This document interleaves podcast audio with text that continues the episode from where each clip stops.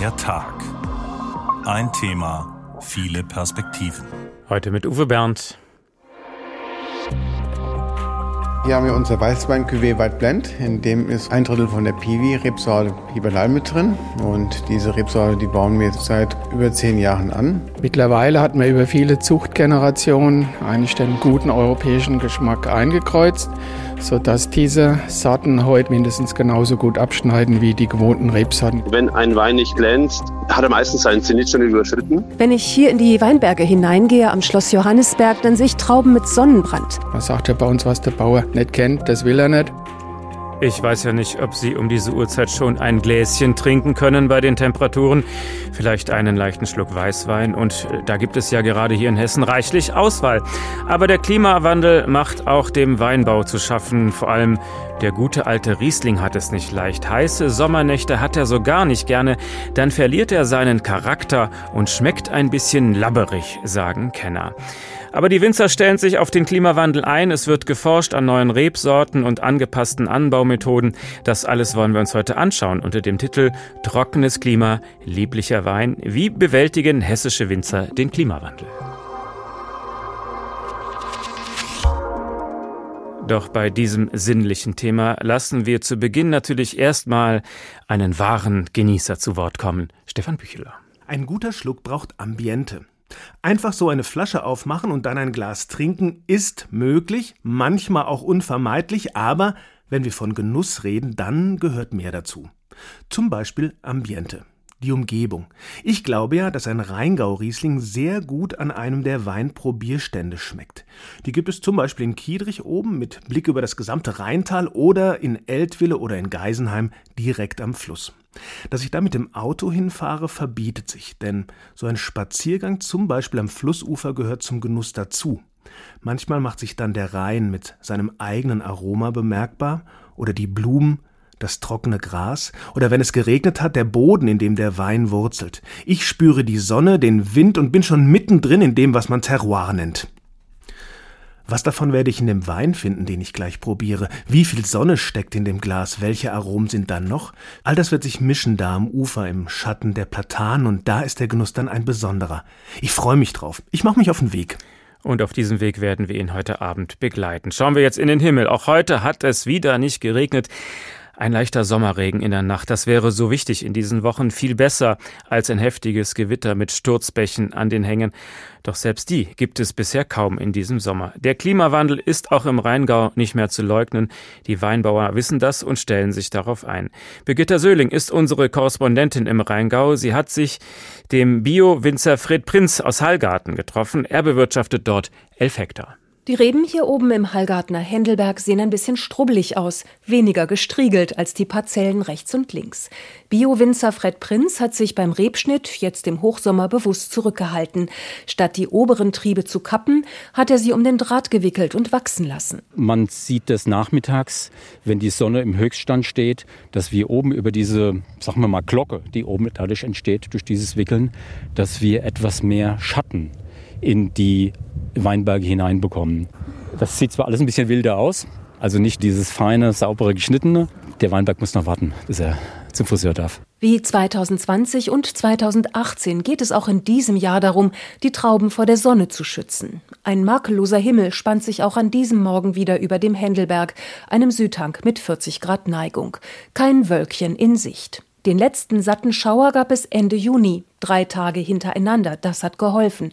Denn seit Mai waren alle Monate zu warm, bilanziert Fred Prinz. Die Monate Mai, Juni, Juli liegen wir momentan bei ungefähr zwei Grad plus im Vergleich zum langjährigen Mittel. Und wir haben in allen Monaten momentan 60 bis 70 Sonnenscheinstunden mehr als im langjährigen Mittel. Und das ist eine ganze Menge. Dabei galten die Hallgartner Höhenlagen noch bis in die 80er Jahre hinein als problematisch. Fred Prinz deutet ein Stück den Hang hinauf. Als wir hier eine Flurbereinigung in den 80er Jahren hatten, durfte man hier oben im oberen Gewann keinen Riesling pflanzen, sondern nur frühreifende Rebsorten, die dann eben auch die Gewähr hatten, dass die Trauben reif werden. Dieses Gewann hier unten drunter, da war es so, dass man, man durfte Riesling pflanzen, bevorzugt aber eigentlich frühreifende Trauben. Nur die unteren beiden Gewanne, da war man von der Wissenschaft her sicher, dass diese Trauben auch ausreifen. Jetzt 40 Jahre später ist es gar kein Problem mehr. Hier wird auch der Riesling ganz oben reif. Soweit hat sich das schon verändert. Wir gehen ein paar Schritte in den Weinberg hinein. Die Sonne knallt. Letzte Woche waren es hier fast 40 Grad. Die Beeren sind jetzt gerade etwas größer als Schrotkugeln.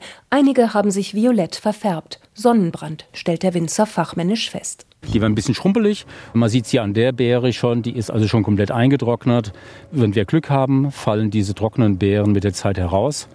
Wenn wir kein Glück haben und dann ist das etwas, was wir eventuell dann bei der Ernte nachher einfach mit der Schere rauskratzen müssen.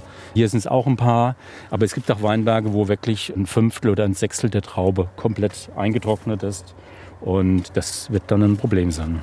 Nur eine von vielen Herausforderungen, die der Klimawandel im Rheingau mit sich bringt. Die Reben treiben früher aus, wird es im April noch mal frostig, frieren die jungen Triebe ab. Starkregen schwemmt den Boden ab, Sturm und Hagel knicken ganze Rebzeilen um. In feuchtwarmen Sommern kommen die Winzer kaum mit dem Spritzen gegen Mehltau hinterher alles in den vergangenen Jahren erlebt. In extrem trockenen Sommern müssen sie bewässern. Auch hier im Händelberg hat Fred Prinz Leitungen verlegt. Die schwarzen Schläuche ziehen sich in Kniehöhe durch die Rebzeilen. Das Wasser tröpfelt von dort gezielt in den Wurzelbereich hinein. Wenn ich jetzt einfach Wasser in den Weinberg hineinfließen lassen würde, dann würde mir ein Großteil dieses Wassers einfach weglaufen. Und so machen wir das ganz gezielt für die Reben. Wir können auch hier zum Beispiel hingehen in diesem Weinberg der oben und unten anscheinend genügend Wasser hat, sodass wir oben und unten mehr oder weniger keine Tropfe ausbringen, sondern nur im Mittelbereich, wo es etwas felsiger ist und nur da eigentlich das Wasser nutzen. Nur die älteren Winzer erinnern sich noch an die letzten wirklich schlechten und sauren Jahrgänge 1980 und 1984. Durch den Klimawandel reifen die Trauben inzwischen wunderbar aus, erreichen sogar Mostgewichte, die man gar nicht haben will. Wir alle produzieren ja weniger diese restsüßen Spätlesen, sondern vielmehr trockene Weine. Und Weine mit 13, 14 Prozent Alkohol ist nicht ganz so erstrebenswert. Wir schauen eher, dass es irgendwo zwischen 12 und 13 Prozent liegt.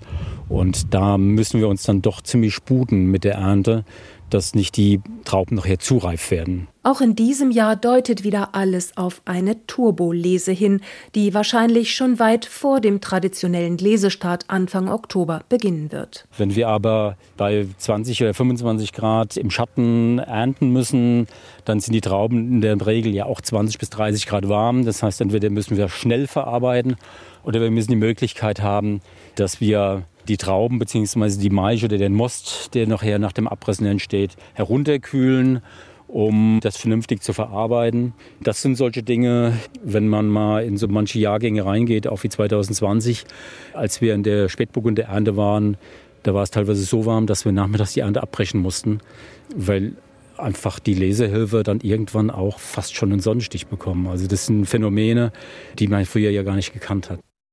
Der Weinbau und der Klimawandel. Das sind komplexe Zusammenhänge, an denen intensiv geforscht wird. Zum Beispiel auch von Dr. Yvette Wohlfahrt. Sie ist ursprünglich gelernte Weinküferin und sie untersucht nun an der Hochschule Geisenheim die Auswirkungen des Klimawandels im Weinbau. Schönen guten Abend. Einen schönen guten Abend. In Ihrer Doktorarbeit geht es genauer gesagt um den Zusammenhang zwischen steigendem CO2-Anteil in der Luft und dem Wein. Wie genau untersuchen Sie das? Also da gibt es vielfältige Möglichkeiten ähm, zu untersuchen, was denn ein erhöhter CO2-Gehalt in der Atmosphäre mit der Rebe macht. Unter anderem gibt es natürlich überjährige Messungen, sodass wir Stammdurchmesser zum Beispiel bestimmen und dadurch eine jährliche Wachstumsrate äh, messen können. Ähm, wir können natürlich physiologische, pflanzenphysiologische Parameter bestimmen. Das heißt, ähm, wie ist die Photosynthese, also welche Leistung erbringt quasi dieses Kraftwerk Pflanze oder in dem Fall halt ähm, die Rebe. Ähm, wir haben vielfältige Messungen, was zum Beispiel auch den Wasserhaushalt angeht. Ähm, wie viel Wasser verbrauchen denn die Pflanzen? Das ist dann die Transpirationsrate zum Beispiel.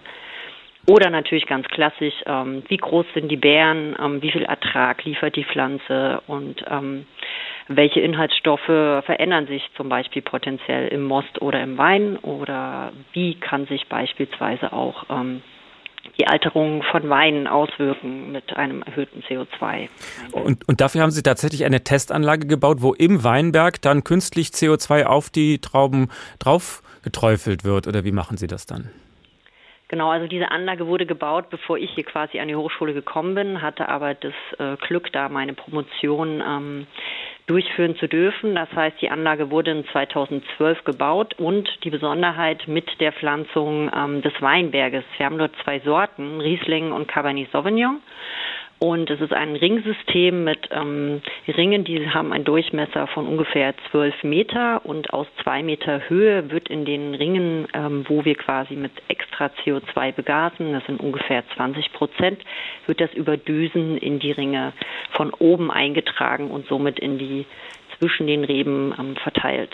Was sind die wichtigsten Erkenntnisse dieser Untersuchung? Welche Wirkung hat CO2 auf die Pflanze? Ja, CO2 ist ja schon ähm, sehr lang bekannt dafür, dass es einen Düngeeffekt hat, weil CO2 ist natürlich der Haupteingangsstoff der Photosynthese. Und ähm, wenn natürlich mehr CO2 für die Photosynthese zur Verfügung gestellt wird, wird natürlich auch mehr ähm, Kohlenhydrate ähm, äh, akkumuliert, also in der Pflanze quasi ähm, auf, ähm, aufgenommen und ähm, verwertet. Heißt also, wir haben mehr ähm, Biomasse und auch einen höheren Ertrag. Das habe ich für die Jahre 2014 bis 2017 untersucht. Das heißt, da waren die Reben quasi noch in einem sagen wir mal, Teenageralter und konnten quasi feststellen, dass sie in diesem Alter noch mehr Wasser verbrauchen, aber mehr Blattmasse und auch mehr Ertrag produzieren. Aber das klingt ja nach einem positiven Effekt. Mehr Biomasse, mehr Ertrag, da würde ich mich als Winzer erstmal freuen über mehr CO2, oder? Ähm, das ist natürlich richtig. Jetzt haben wir aber die Anlage natürlich auf Bodenverhältnissen gepflanzt, äh, was eine sehr gute Wasserhaltefähigkeit haben. Das heißt, wir haben in den Jahren, die ich untersucht habe, keinen Wasserstress gehabt. Ähm, wenn es jetzt natürlich zu sehr lang anhaltenden Trockenheit kommt und erhöhten Temperaturen, ähm, dann sieht das natürlich noch ein bisschen anders aus. Denn der Klimawandel besteht nicht nur aus dem CO2-Anstieg, sondern es greifen viele andere Faktoren ein. Welche muss man da berücksichtigen? Also die, diese Faktoren sind natürlich alle gekoppelt, was am Endeffekt dann auch diese Klima, äh, Klimawandel oder die Klimaveränderung ausmacht. Das ist natürlich neben dem CO2 ähm, die Temperatur, die stetig ansteigt und es ist natürlich auch eine veränderte Strahlungsintensität. Ähm, wir haben ja eben schon in dem Vorbericht gehört Sonnenbrand. Das hat natürlich auch einen Effekt.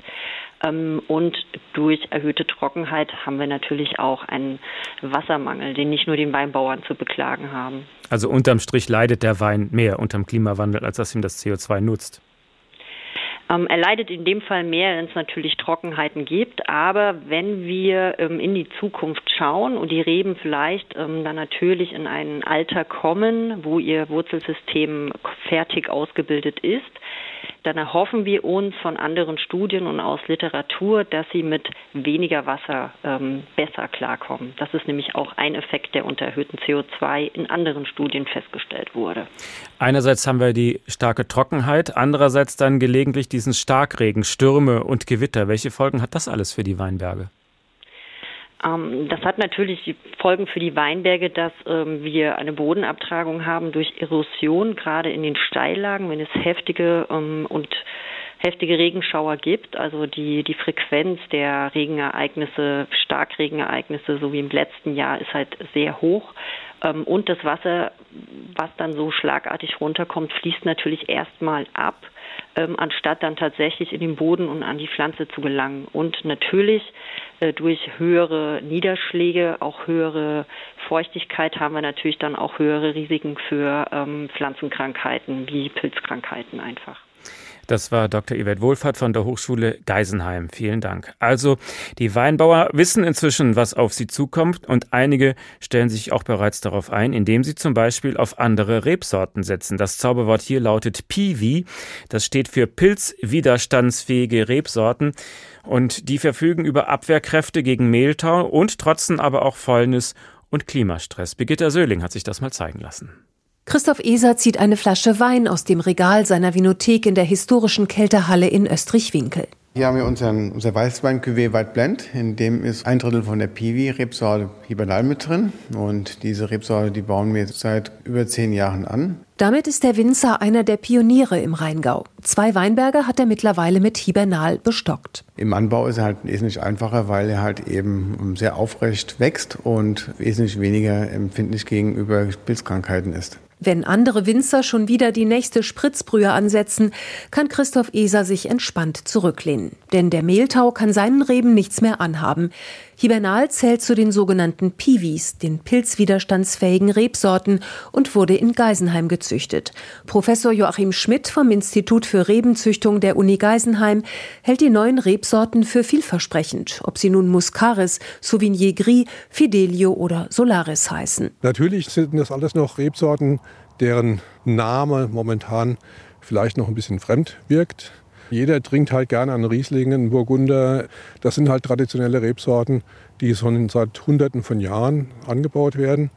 Und die neuen Rebsorten bedürfen immer einer leichten Erklärung. Seit vor 150 Jahren nicht nur die Reblaus, sondern auch echter und falscher Mehltau aus Amerika nach Europa eingeschleppt wurde, müssen die Winzer um ihre Ernte kämpfen, im Bio-Weinbau mit Kupfer und Schwefel.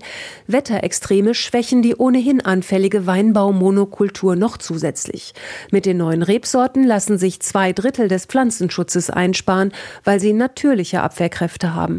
Professor Joachim Schmidt. Wenn wir wissen, dass sowohl gesellschaftlich wie auch politisch eigentlich die Forderung im Raum steht, dass wir bis 2030 den Pflanzenschutz auf die Hälfte reduzieren müssen, dann ist das mit unseren gewöhnlichen Rebsorten nicht zu praktizieren. Das geht nur mit pilztoleranten Sorten. Weniger Chemie in den Weinbergen, weniger Diesel durch Traktorfahrten, weniger verdichteter Boden. Clevere Winzer vermarkten die Piwis deshalb als klimafreundliche Rebsorten. Sie machen aber trotz aller Vorzüge bislang kaum drei Prozent der Anbaufläche aus und werden sich wohl erst dann verbreiten, wenn neue Züchtungen im Aroma den traditionellen Sorten ähneln, so Winzer Christoph Eser. Denn deutsche Konsumenten gelten nun mal als Rebsortentrinker. Wir suchen explizit auch Rebsorten, neue Piwis, die sehr ähnlich dem Riesling oder sehr ähnlich dem Weißburgunder sind, um dort auch mal echte Alternativen mal zu bieten gegenüber dem Riesling. Noch scheint der Riesling in den nördlichen Anbauregionen vom Klimawandel eher zu profitieren. Schlechte, saure Jahrgänge gab es schon lange nicht mehr. Doch je reifer die Trauben gelesen werden, desto mehr Zucker wird zu Alkohol vergoren, desto schwerer wird der Wein und dann steht die feine Balance von Frucht und Säure auf dem Spiel. Ein Grund mehr für die Wissenschaftler nach Alternativen wie Fidelio zu suchen, eine Geisenheimer Neuzüchtung, die pilztolerant ist und später austreibt.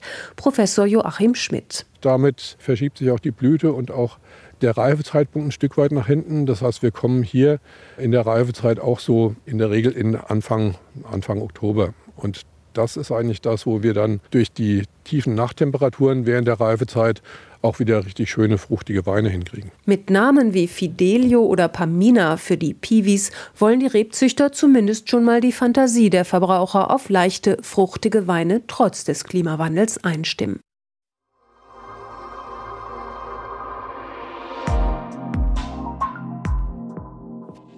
Trockenes Klima, lieblicher Wein. Der Tag, ein Thema, viele Perspektiven. Aber die schönste Perspektive bei diesem Thema ist natürlich der Blick ins Glas und Stefan Bücheler zelebriert schon die Vorfreude darauf. Ein guter Schluck ist Erinnerung. Auf der kleinen Wanderung zum Weinprobierstand schaue ich auf das Rheinwasser und lasse den Alltag wegschwimmen. Platz für andere Gedanken. Schließlich steckt in jedem guten Schluck auch ein bisschen Erinnerung. Nur so, mit all dem, was ich im Kopf habe, schmeckt der Wein richtig gut. Zum Beispiel war da letztens ein Hauch von Stachelbeere im Riesling. Den hätte ich da nicht erwartet. Stachelbeere. Habe ich schon ewig nicht mehr gegessen. Stachelbeeren sind wohl gerade nicht so im Trend, aber früher im Garten meiner Eltern wuchsen Stachelbeeren hinten am Zaun. Und es gab oft Stachelbeertorte, grüne Beeren auf dem Tortenboden ein Wein im Glas und Bilder im Kopf. Oder dieser Weißt du noch Effekt? Wein, den wir mitbringen aus dem Urlaub oder von einer Wandertour am Mittelrhein. In der Hitze des Nachmittags durch die Steillagen. Du meine Güte, wie anstrengend muss das sein, hier zu arbeiten, hier den Wein zu lesen. Und warum heißt die Lage eigentlich Goldemund? Klingt jedenfalls nach einem guten Schluck. Dann der Besuch beim Winzer, ein Gespräch und eine Kiste Wein inklusive Erinnerungen. Gut für ein bisschen Sonne im Glas im kalten November. Funktioniert aber ehrlich gesagt nur mit gutem Wein. Der günstige aus der 1,5 Liter Flasche, der beim Sonnenuntergang am Strand so lecker war, ja, der schmeckt im grauen deutschen Winter eher nicht mehr so gut. Aber der Riesling da vorne am Stand, der schmeckt bestimmt. Und jetzt ist es gar nicht mehr weit. Und die Vorfreude auf ein gutes Gläschen steigt. Aber was macht nun einen richtig guten Wein aus? Das kann uns Florian Richter beschreiben. Er ist Sommelier vom Kronenschlösschen in Eltville. Wie viele verschiedene Weine lagern denn bei Ihnen im Keller und aus welchen Regionen kommen die so? Ja, also bei uns ist es so, wir haben knapp 70.000 Flaschen äh, auf Lager. Es sind insgesamt äh, knapp 4.500 verschiedene Weine wovon sich aber der Großteil äh, auch um Deutschland dreht, um Riesling dreht. Äh, wir sind zwar auch international stark vertreten mit Klassikern aus Frankreich, Italien äh, und auch Kalifornien ist dabei. Aber wenn es um die deutschen Weine geht, steht der Rheingau natürlich im Fokus und wenn es um Rheingau geht, steht dann der Riesling im Fokus. Ähm, trocken wie restsüß. Ähm, da hat der Rheingau ja beiderseits seine Stärken. Warum ist der Riesling nach wie vor so beliebt? Was zeichnet ihn aus? Ich denke mal, das äh, Wichtigste am Riesling ist, ist, dass die Rebsorte einfach sehr elegante, frische Weine hervorbringen kann. Und vor allem, man kann von ähm, Schaumweinen bis hin zu kräftigsten, intensivsten, restsüßen Weinen im Prinzip alles erzeugen. Und äh, vielleicht einer der Hauptvorteile ist die frische Säure. Die Weine sind sehr animierend, sie sind zumeist sehr frisch und äh, sie sind eben auch schon früh zugänglich oder eben auch für alle, äh, die Fans davon sind, äh, können die Weine auch sehr gut reifen und das wirklich auch auf eine lange, lange Zeit hin. Wenn Sie einen Wein verkosten, den Sie noch nicht kennen, worauf achten Sie dann als erstes? Also zuerst natürlich äh, achten wir mal auf die Farbe. Die sollte immer recht klar sein. Der Wein sollte auch glänzen. Und das macht keinen Unterschied, ob der ein Jahr, zwei Jahre oder auch zehn Jahre ist. Wenn ein Wein nicht glänzt, ähm, hat er meistens seinen, seinen, Zenit schon überschritten. Und danach geht es natürlich, äh, nach dem optischen, geht es ans Geruchtechnische, nämlich, dass die Nase sauber ist, dass die Aromatik auch zu dem passt, was man sich vorstellt, wenn man denn schon weiß, was es ist. Ansonsten muss man natürlich nach dem arbeiten, was man äh, schon im Kopf hat. Und äh, am Ende geht es im Geschmack dann natürlich darum, ist die ganze Sache rund. Weil wir, wir mögen alle Ecken und Kanten, aber wenn etwas zu spitz ist, ich sage jetzt mal, es schmeckt vielleicht zu sehr nach Apfelsäure, was wir vom Essig kennen, oder es ist äh, zu viel Holz dabei, dass äh, vielleicht zu sehr die Barriknote rausschmeckt. Äh, Ecken und Kanten können immer schön sein. Ich finde aber, dass vor allem bei äh, Weinen, je nach Einsatzgebiet, soll, es sollte immer eine runde Geschichte ergeben. Ähm, denn das ist auch das, was dann uns persönlich und auch den meisten äh, anderen Leuten beim Weinslingen auch am besten zusagt, dass die Sache halt rund ist. Und dabei schlürfen und schlabbern Sie dann auch so richtig, dass man es hört? Was bringt das? Ja, also dass das Schlürfen oder Schlabbern, ähm, also dass das so ein bisschen Luft mit einziehen, äh, macht man eigentlich deswegen, um dem, um dem Wein ein bisschen mehr Volumen zu geben. Weil dadurch, dass man der äh, Flüssigkeit Luft zuführt, was eben durch das, äh, ja, jetzt nicht Gurgeln, aber durch das Schlürfen eben, eben passiert oder auch so Schwenken im Glas, bekommt der Wein quasi wie so einen kleinen Altersvorsprung. Ja, weil Alterung oder Reife im Wein ist nichts anderes als äh, die Zufuhr von CO2 in relativ schneller Form. Und das kann man übers äh, übers Schlürfen, übers Schwenken machen. Und dadurch öffnet sich der Wein eigentlich mehr und man kann viel mehr Aromen äh, erfahren, weil so ein Glas Wein kann ja bis zu 450 Aromen haben.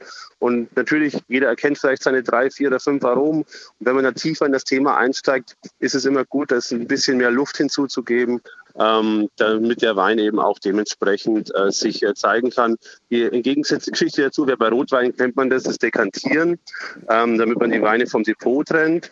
Äh, bei den Weißweinen nennt man das dann Karaffieren und da ist eben auch das, die gleiche Sache. Da wird die ganze Flasche einmal komplett in den Dekanter geleert und quasi gelüftet in kleinerer Form. Ja, machen wir das eigentlich, wenn wir beim Verkosten äh, dann so ein bisschen schlürfen, Luft ziehen ähm, und äh, dadurch eben den, ja, den Wein-Luftgehalt verändern, den pH-Wert verändern, so ein bisschen, wie, wie man so schön sagt und dadurch dann einfach mehr Aromatik wahrnehmen kann, als wenn wir es einfach nur trinken. In welcher Preisklasse bewegen sich so die Flaschen, die bei Ihnen im Keller liegen? Also im Schnitt liegen wir da beim Bruttoendverbraucherpreis äh, zwischen 25 bis 35 Euro. Wir haben natürlich auch Flaschen, äh, die 5 oder 10 Euro kosten. Wir haben auch Flaschen, die kosten 1000 oder vielleicht auch ein bisschen mehr.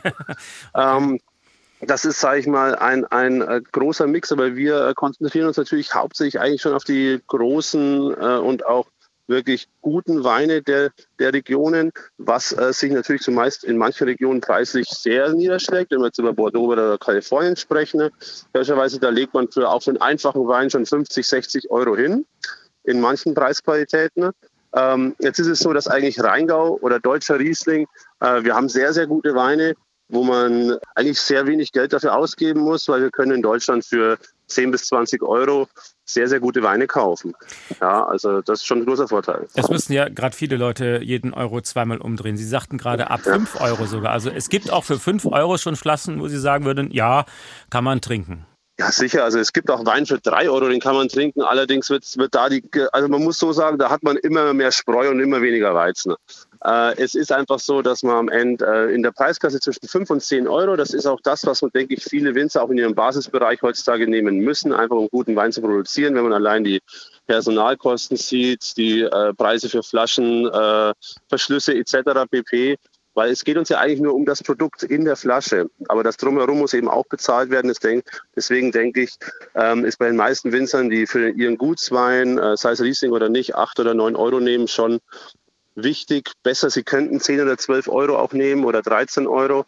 Äh, weil, wie gesagt, man äh, muss mit seinen Kosten äh, leben und haushalten. Und ich denke, da wird auch noch was auf uns zukommen, weil ja, es, es gibt schon Weine, die man in der Preisqualität trinken kann. Wobei ich sagen muss, wenn man Wein für 5 Euro, dann muss man vielleicht eine Anbauregion suchen, die halt größer sind. Ein Rheingauer Riesling für 5 Euro kann man finden, äh, aber ein Wein für 5 Euro, der wirklich gut ist, ist zum Beispiel, wenn ich einen frischen Albarino suche aus Rias Baixas oder auch einen äh, Rioja Crianza, also eben in, in Regionen, wo auch dementsprechend etwas mehr Wein produziert wird und sage ich mal, die vielleicht auch etwas günstiger produzieren.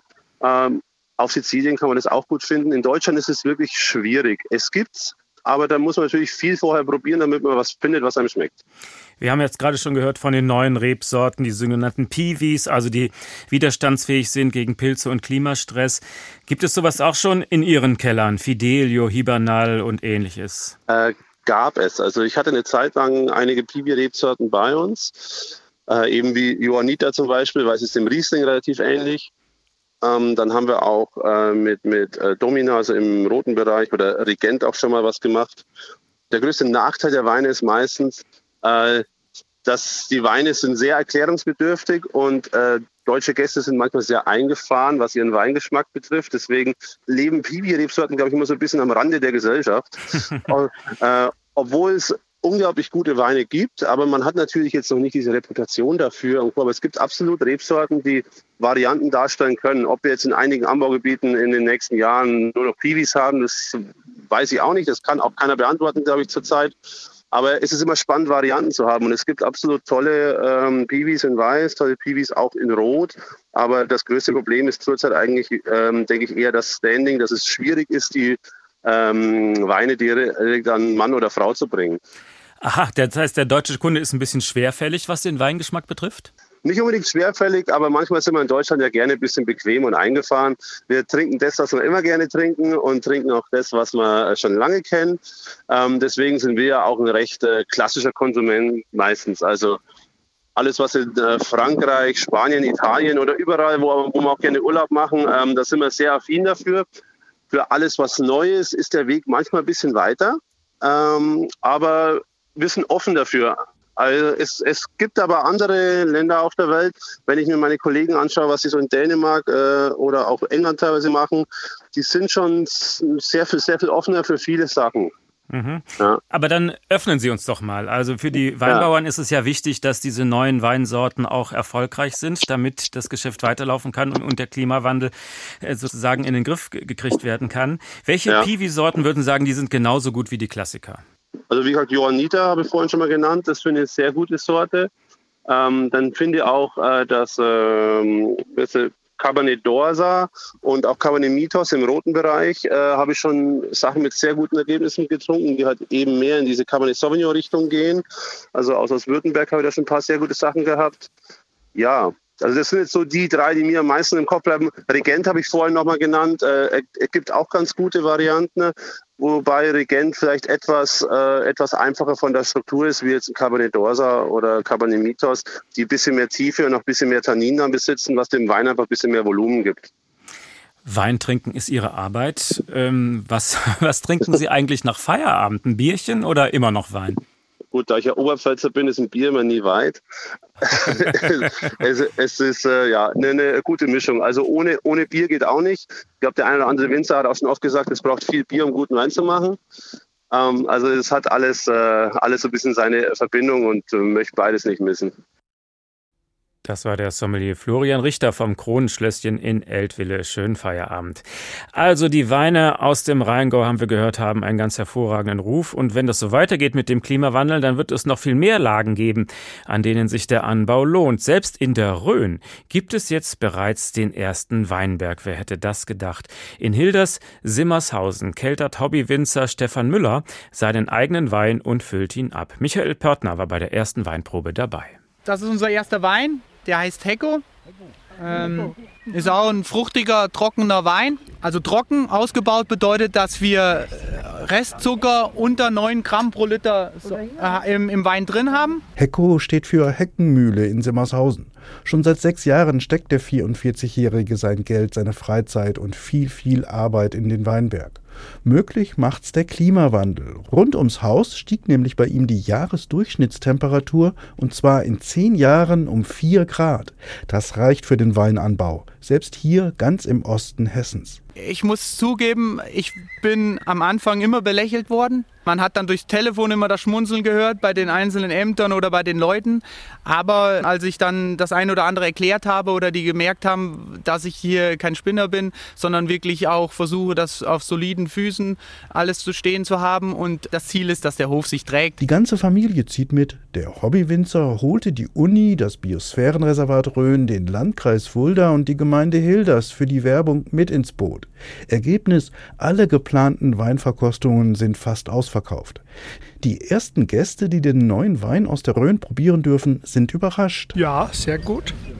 Gut im Abgang, hat eine leichte Säure, ja, stimmt. Also mir schmeckt er gut.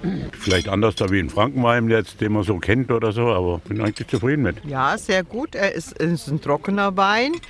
Und also ein leichter, würde ich sagen, jetzt noch. Man kann fast sagen, so ein bisschen süffiger Wein. Ich könnte mich da dran gewöhnen, ja. Dürfen wir also bald die Rhön in einem Atemzug mit Mosel, Franken oder Rheinhessen nennen? Nein, für ein Weinanbaugebiet gibt's reichlich bürokratische Hemmnisse. Rhön darf noch nicht einmal aufs Etikett. So heißt er schlicht Röwi, Rhöner Wein im Dialekt. Das versteht außerhalb der Rhön sowieso niemand. Der Tag heute trockenes Klima, lieblicher Wein. Wie bewältigen die hessischen Winzer den Klimawandel? Und wem haben wir nun den Wein eigentlich zu verdanken hier in Hessen? Den alten Römern natürlich. Die haben ihn nach Deutschland gebracht. Lange her, da hatten sie die Pizza noch lange nicht erfunden. Thorsten Schweinhardt mit einer kleinen Kulturgeschichte des Weins. Er war der Nektar der Götter und das Blut Christi, hat Sänger beflügelt und Könige zu Narren gemacht. Wein war in allen frühen Hochkulturen bekannt. Schon vor 8000 Jahren hat man in Mesopotamien Weintrauben ausgepresst. Wein, das war schon immer weit mehr als nur ein Getränk. Der Rebensaft galt fast überall als göttliches Geschenk, umgeben von einem Mysterium. Klar, dass für den Wein auch eigene Gottheiten zuständig waren. Osiris bei den Ägyptern, Dionysos bei den Griechen und Bacchus bei den Römern. Die Römer brachten den Wein schließlich auch nach Deutschland bzw. ins damalige Germanien. Die römischen Legionen wollten auch nördlich der Alpen nicht auf ihr Lieblingsgetränk verzichten. Doch das Schleppen der schweren Amphoren über diese weite Strecke war ihnen wohl dann doch zu mühsam. Also beschlossen sie, ein paar Rebstöcke in die germanische Wildnis zu pflanzen. Eine Idee, die bald Früchte trug. Und was für welche. Denn die Römer stellten rasch fest, bei Jupiter und Bacchus diese neuen nordischen Weinsorten haben was, irgendwie frischer und vielfältiger im Geschmack. Aus dieser Zeit stammt auch der älteste bis heute erhaltene flüssige Traubenwein der Welt, der Römerwein aus Speyer. Die Glasflasche, die tatsächlich noch etwas flüssigen Wein enthält, ist über 1700 Jahre alt und wurde einem Römer mit ins Grab gelegt. Dass sich eine eigenständige deutsche Weinkultur entwickeln konnte, verdanken wir vor allem Karl dem Großen. Als Kaiser erließ Karl neben vielen anderen Verordnungen auch Gesetze, die den Weinanbau und Handel regelten. So verbot Karl zum Beispiel aus hygienischen Gründen das Zerstampfen der Trauben mit den nackten Füßen oder das Aufbewahren des Weines in Tierhäuten. Karl selbst trank eher mäßig. Dennoch war der Kaiser ein Weinkenner und hatte einen Blick für besonders vielversprechende Anbaugebiete. So sollen ihm während einer Rheinschifffahrt die Hänge des Rheingaus ins Auge gefallen sein. Darauf befahl er angeblich, dort Weinberge anzulegen. Anfangs waren es vor allem die Klöster, die den Weinbau entlang des Rheins etablierten, allen voran die Zisterziensermönche vom Kloster Eberbach. Die Mönche ließen die Taunushänge roden und dort Weinberge pflanzen. Bald begannen sich auch Adlige und Kaufherren für das neue Weingebiet zu begeistern. Der Weinhandel sorgte für Wohlstand im Rheingau. Für die dortige Bevölkerung bedeutete das auch erweiterte Freiheiten. Leibeigene gab es dort nicht. Im Rheingau reifte aber nicht nur Wein, sondern auch manche neue Innovation rund um den Weinanbau. 1775 zum Beispiel mussten die Winzer vom Kloster Johannisberg ihre Riesling-Trauben zwei Wochen länger hängen lassen als geplant, weil sich die fürstliche Erlaubnis zum Beginn der Weinlese verspätete. Ein Glücksfall für Weingenießer, denn dadurch wurde ganz nebenbei die Spätlese erfunden. Und die Spätlese gibt es bis heute. Der Weinbau, eine Kulturtechnik mit jahrhundertelanger Tradition. Das Weingut Breuer in Rüdesheim zum Beispiel ist ein Familienbetrieb seit 1880. Heute wird es in dritter Generation geleitet von der jungen Winzerin Theresa Breuer. Schönen guten Abend. Hallo, guten Abend. Welche Weine haben Sie so im Angebot zurzeit? Ganz viel Riesling. Tatsächlich. ja, und dazu noch ein bisschen Burgunder. Das heißt, das sind die gleichen Rebsorten, die auch schon Ihr Vater oder Ihr Opa angebaut haben? Ja, tatsächlich spielt der Riesling eine große, bedeutende Rolle in unserem Weingut. Sie ist sogar immer mehr in den Mittelpunkt gerückt. Also sie gab es schon beim Großvater und mein Vater hat sie dann zum Hauptdarsteller gemacht. Wie alt kann denn so eine Rebe werden? Ach, wenn wir von einem alten Rebstock sprechen, dann ist der schon 50 plus Jahre alt. Also insofern, ähm, wir pflegen und hegen die guten alten Rieslinge. Und, der bringt auch mit 50 noch Ertrag. Ja, das ist ähm, mit Sicherheit nicht das, das Ertragspeak in der Menge, ähm, aber der Rebstock kann ganz viel dann von alleine. Er hat über die Jahre viel gelernt und auch gerade in den etwas wärmeren und sehr, sehr trockenen Bedingungen sehen wir, dass die alten Reben eigentlich die sind, die sich wenig aus der Ruhe bringen lassen, weil die eben auch durch ihr ja langes Tiefenwurzelwachstum extrem etabliert sind und für uns eigentlich im Moment die wertvollen sind. Also wir, wir kümmern uns wirklich um jedes alte Stöckchen. Das Alter hat also auch bei Ihnen hat seine Vorteile dann durchaus. Und die Fässer, haben Sie alte Fässer, in denen der Wein noch reift? Ja, auch. Also wir arbeiten mit Holzfässern und mit Edelstahltanks und bei den Holzfässern ist es auf jeden Fall auch so, dass das ein oder andere noch von meinem Großvater angeschafft wurde. So alt schon. Also wie alt die ältesten Fässer sind dann schon locker 60, 70 Jahre? Absolut, genau, um die 70 Jahre alt. Okay. Ihr Opa musste sich mit dem Klimawandel nicht befassen, Ihr Vater auch noch nicht. Das ist jetzt Ihre Verantwortung. Also woran merken Sie in den Weinbergen, da ändert sich was? Naja, ich muss gestehen, ich merke gar nicht so, dass sich etwas ändert, weil tatsächlich mein Eintritt in unser Weingut eigentlich genau mit dieser wahnsinnigen beginnenden Wärme auch gleichzeitig erfolgt ist. Also für mich ist es schon fast so ein bisschen normal geworden, dass wir eben mit genau diesen Herausforderungen zu kämpfen haben. Aber man hört eben rechts und links natürlich, dass es ja alles mal anders war und man weiß natürlich auch um die Historie der vergangenen Jahrgänge, dass sich ähm, da durchaus andere Gegebenheiten in den Weinbergen abgespielt haben. Es ist trocken, es ist heiß und es ist immer wieder neu und jedes Jahr für uns so ein bisschen ein, ein Warten auf die Aufgaben, die wir mit dem neuen Jahrgang gestellt bekommen. Was sind denn so die größten Probleme? Was bereitet Ihnen am meisten Schwierigkeiten? Also im Moment ist die Trockenheit natürlich allgegenwärtig. Klar. Das ähm, ist in diesem Jahr einfach wieder wahnsinnig prominent. Das haben wir auch in anderen Jahren gehabt. Letztes Jahr war es so, dass wir eben eigentlich eher so ein klassisches deutsches Jahr hatten, wo wir dann mal wieder mit einem höheren Pilzdruck zu kämpfen hatten, weil es feuchter war. Also es ist sehr abwechslungsreich mhm. und äh, wir haben somit wirklich jedes Jahr eigentlich ein weißes Blatt und fangen irgendwie bei Null an und probieren was Gutes zu machen. Und wenn Sie ein Pilzjahr haben, da müssen Schädlichbekämpfungsmittel ran. Genau, wir betreiben Pflanzenschutz, den machen wir in jedem Jahr, aber eben in Jahren mit dann einer höheren Feuchtigkeit ähm, fällt das intensiver aus, ganz klar. Welches Problem haben Sie lieber in Anführungsstrichen, die Trockenheit oder den Pilz? Also, den, wenn ich jetzt pur auf den Rebstock runterbreche, dann geht es dem Rebstock in einem feuchten Jahr besser als in einem trockenen Jahr. Mir geht es in einem trockenen Jahr besser, weil ich weniger Arbeit habe. Und es ist, wenn man das jetzt natürlich auch so ein bisschen ja in dem, im Kontext des Spritzmittelverbrauchs sieht, ist das trockene Jahr dann das Bessere. Aber das ist Weinbau. Es gibt kein Schwarz und Weiß und es gibt so viele Entscheidungsmomente und es geht egal ob es beim Glas mit dem Wein drin ist ähm, oder aber bei unserem Tun, es geht immer um die Balance und die müssen wir jedes Jahr aufs Neue suchen. Sie sprechen sehr leidenschaftlich von Ihrer Arbeit. War das schon immer Ihr Traum, äh, den Laden zu übernehmen oder eher so eine Pflicht nach dem Motto, die Familienarbeit muss weitergeführt werden? Ah, das war gar keine Pflicht. Ich glaube auch jeder, der Weinbau also im Pflichtgefühl betreibt, wird es nicht, wird es nicht auf Dauer gut machen.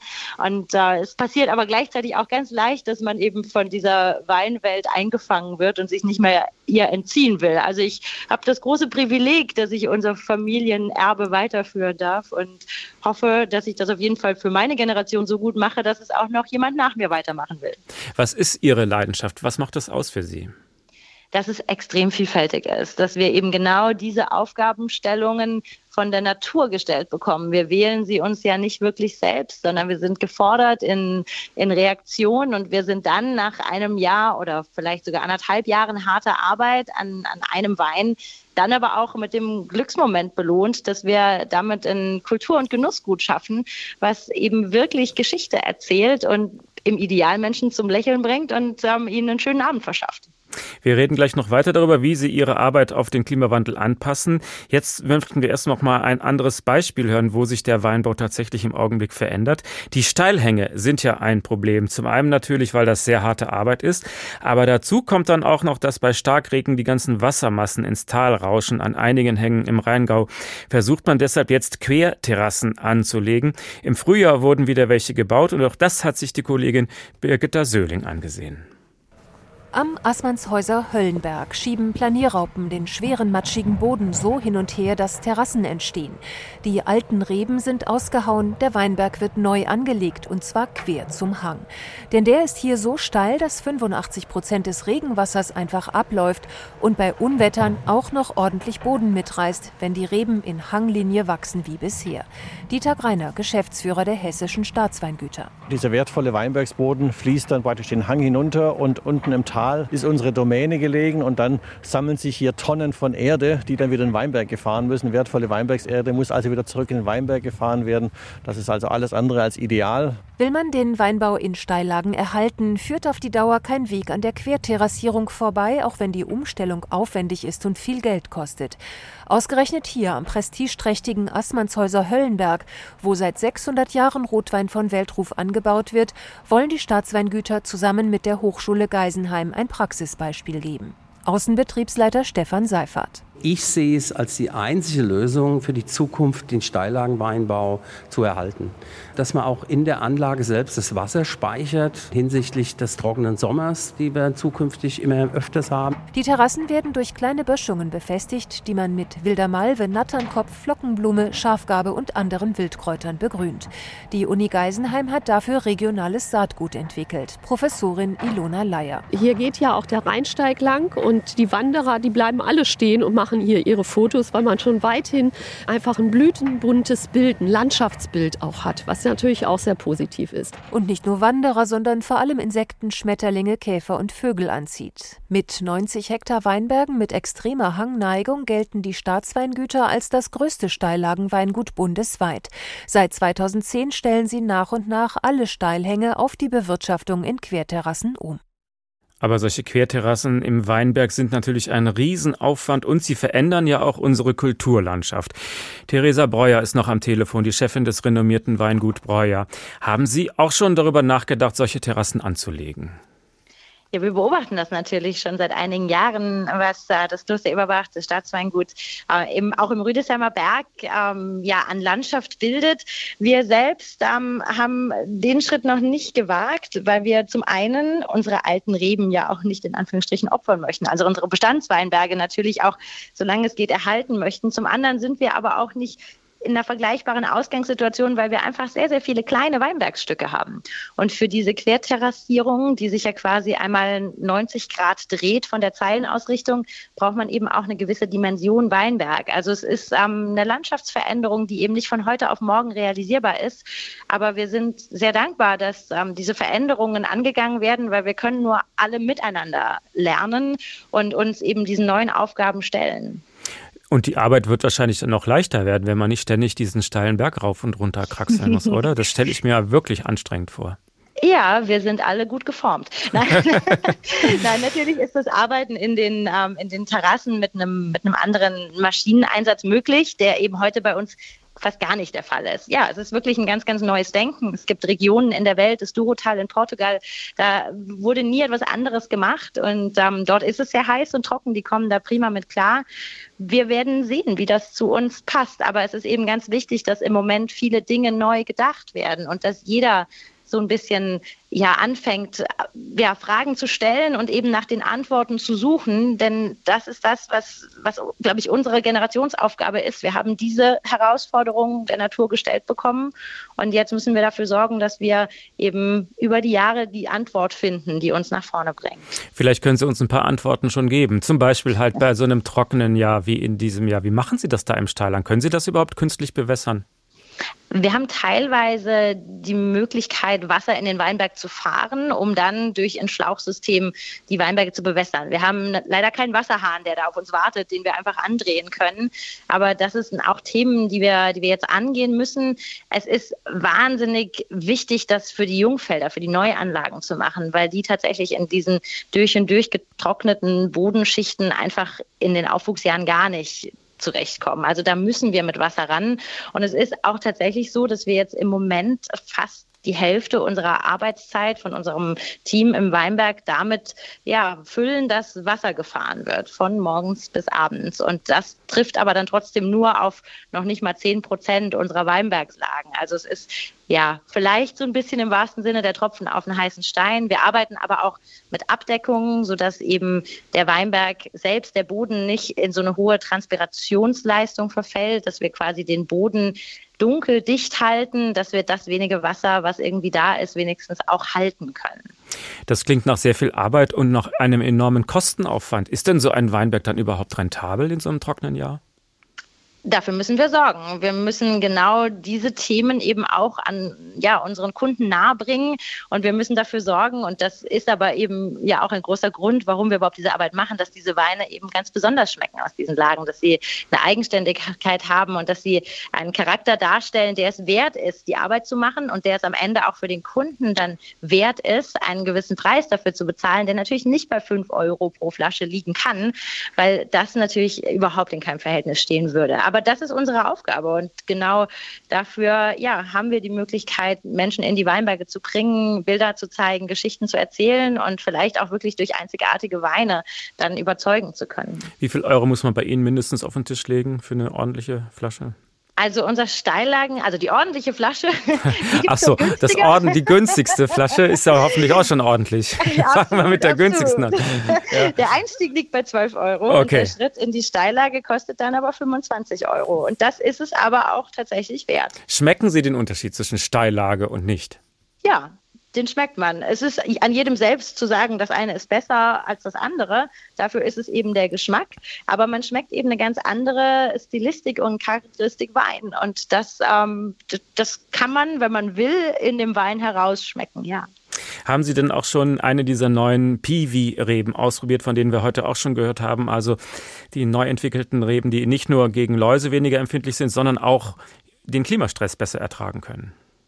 Das haben wir tatsächlich noch nicht. Unsere Aufgaben sind im Moment so vielfältig eben durch diese neuen Umweltbedingungen in diesen Steillagen, dass wir uns eben dort jetzt erstmal den Umfeldlösungen suchen. Ich bin mir sicher, dass die Piwi-Rebsorten ganz, ganz wertvolle Helfer sind, aber auch in anderen Weinbergslagen, wo es vielleicht um etwas kräftigere Böden geht, wo es mehr darum geht, tatsächlich dem, dem Pilzdruck standzuhalten. Das ist ein Thema, was wir in unseren Steillagen gar nicht so sehen, weil dort eben durch viel Luftbewegung und durch grundsätzlich eine bisschen trockenere Klima, ja, Klimamoment ähm, diese Probleme gar nicht so groß sind und diese Landschaft ist eben auch so einzigartig seit fast 600 Jahren mit dem Riesling verwoben.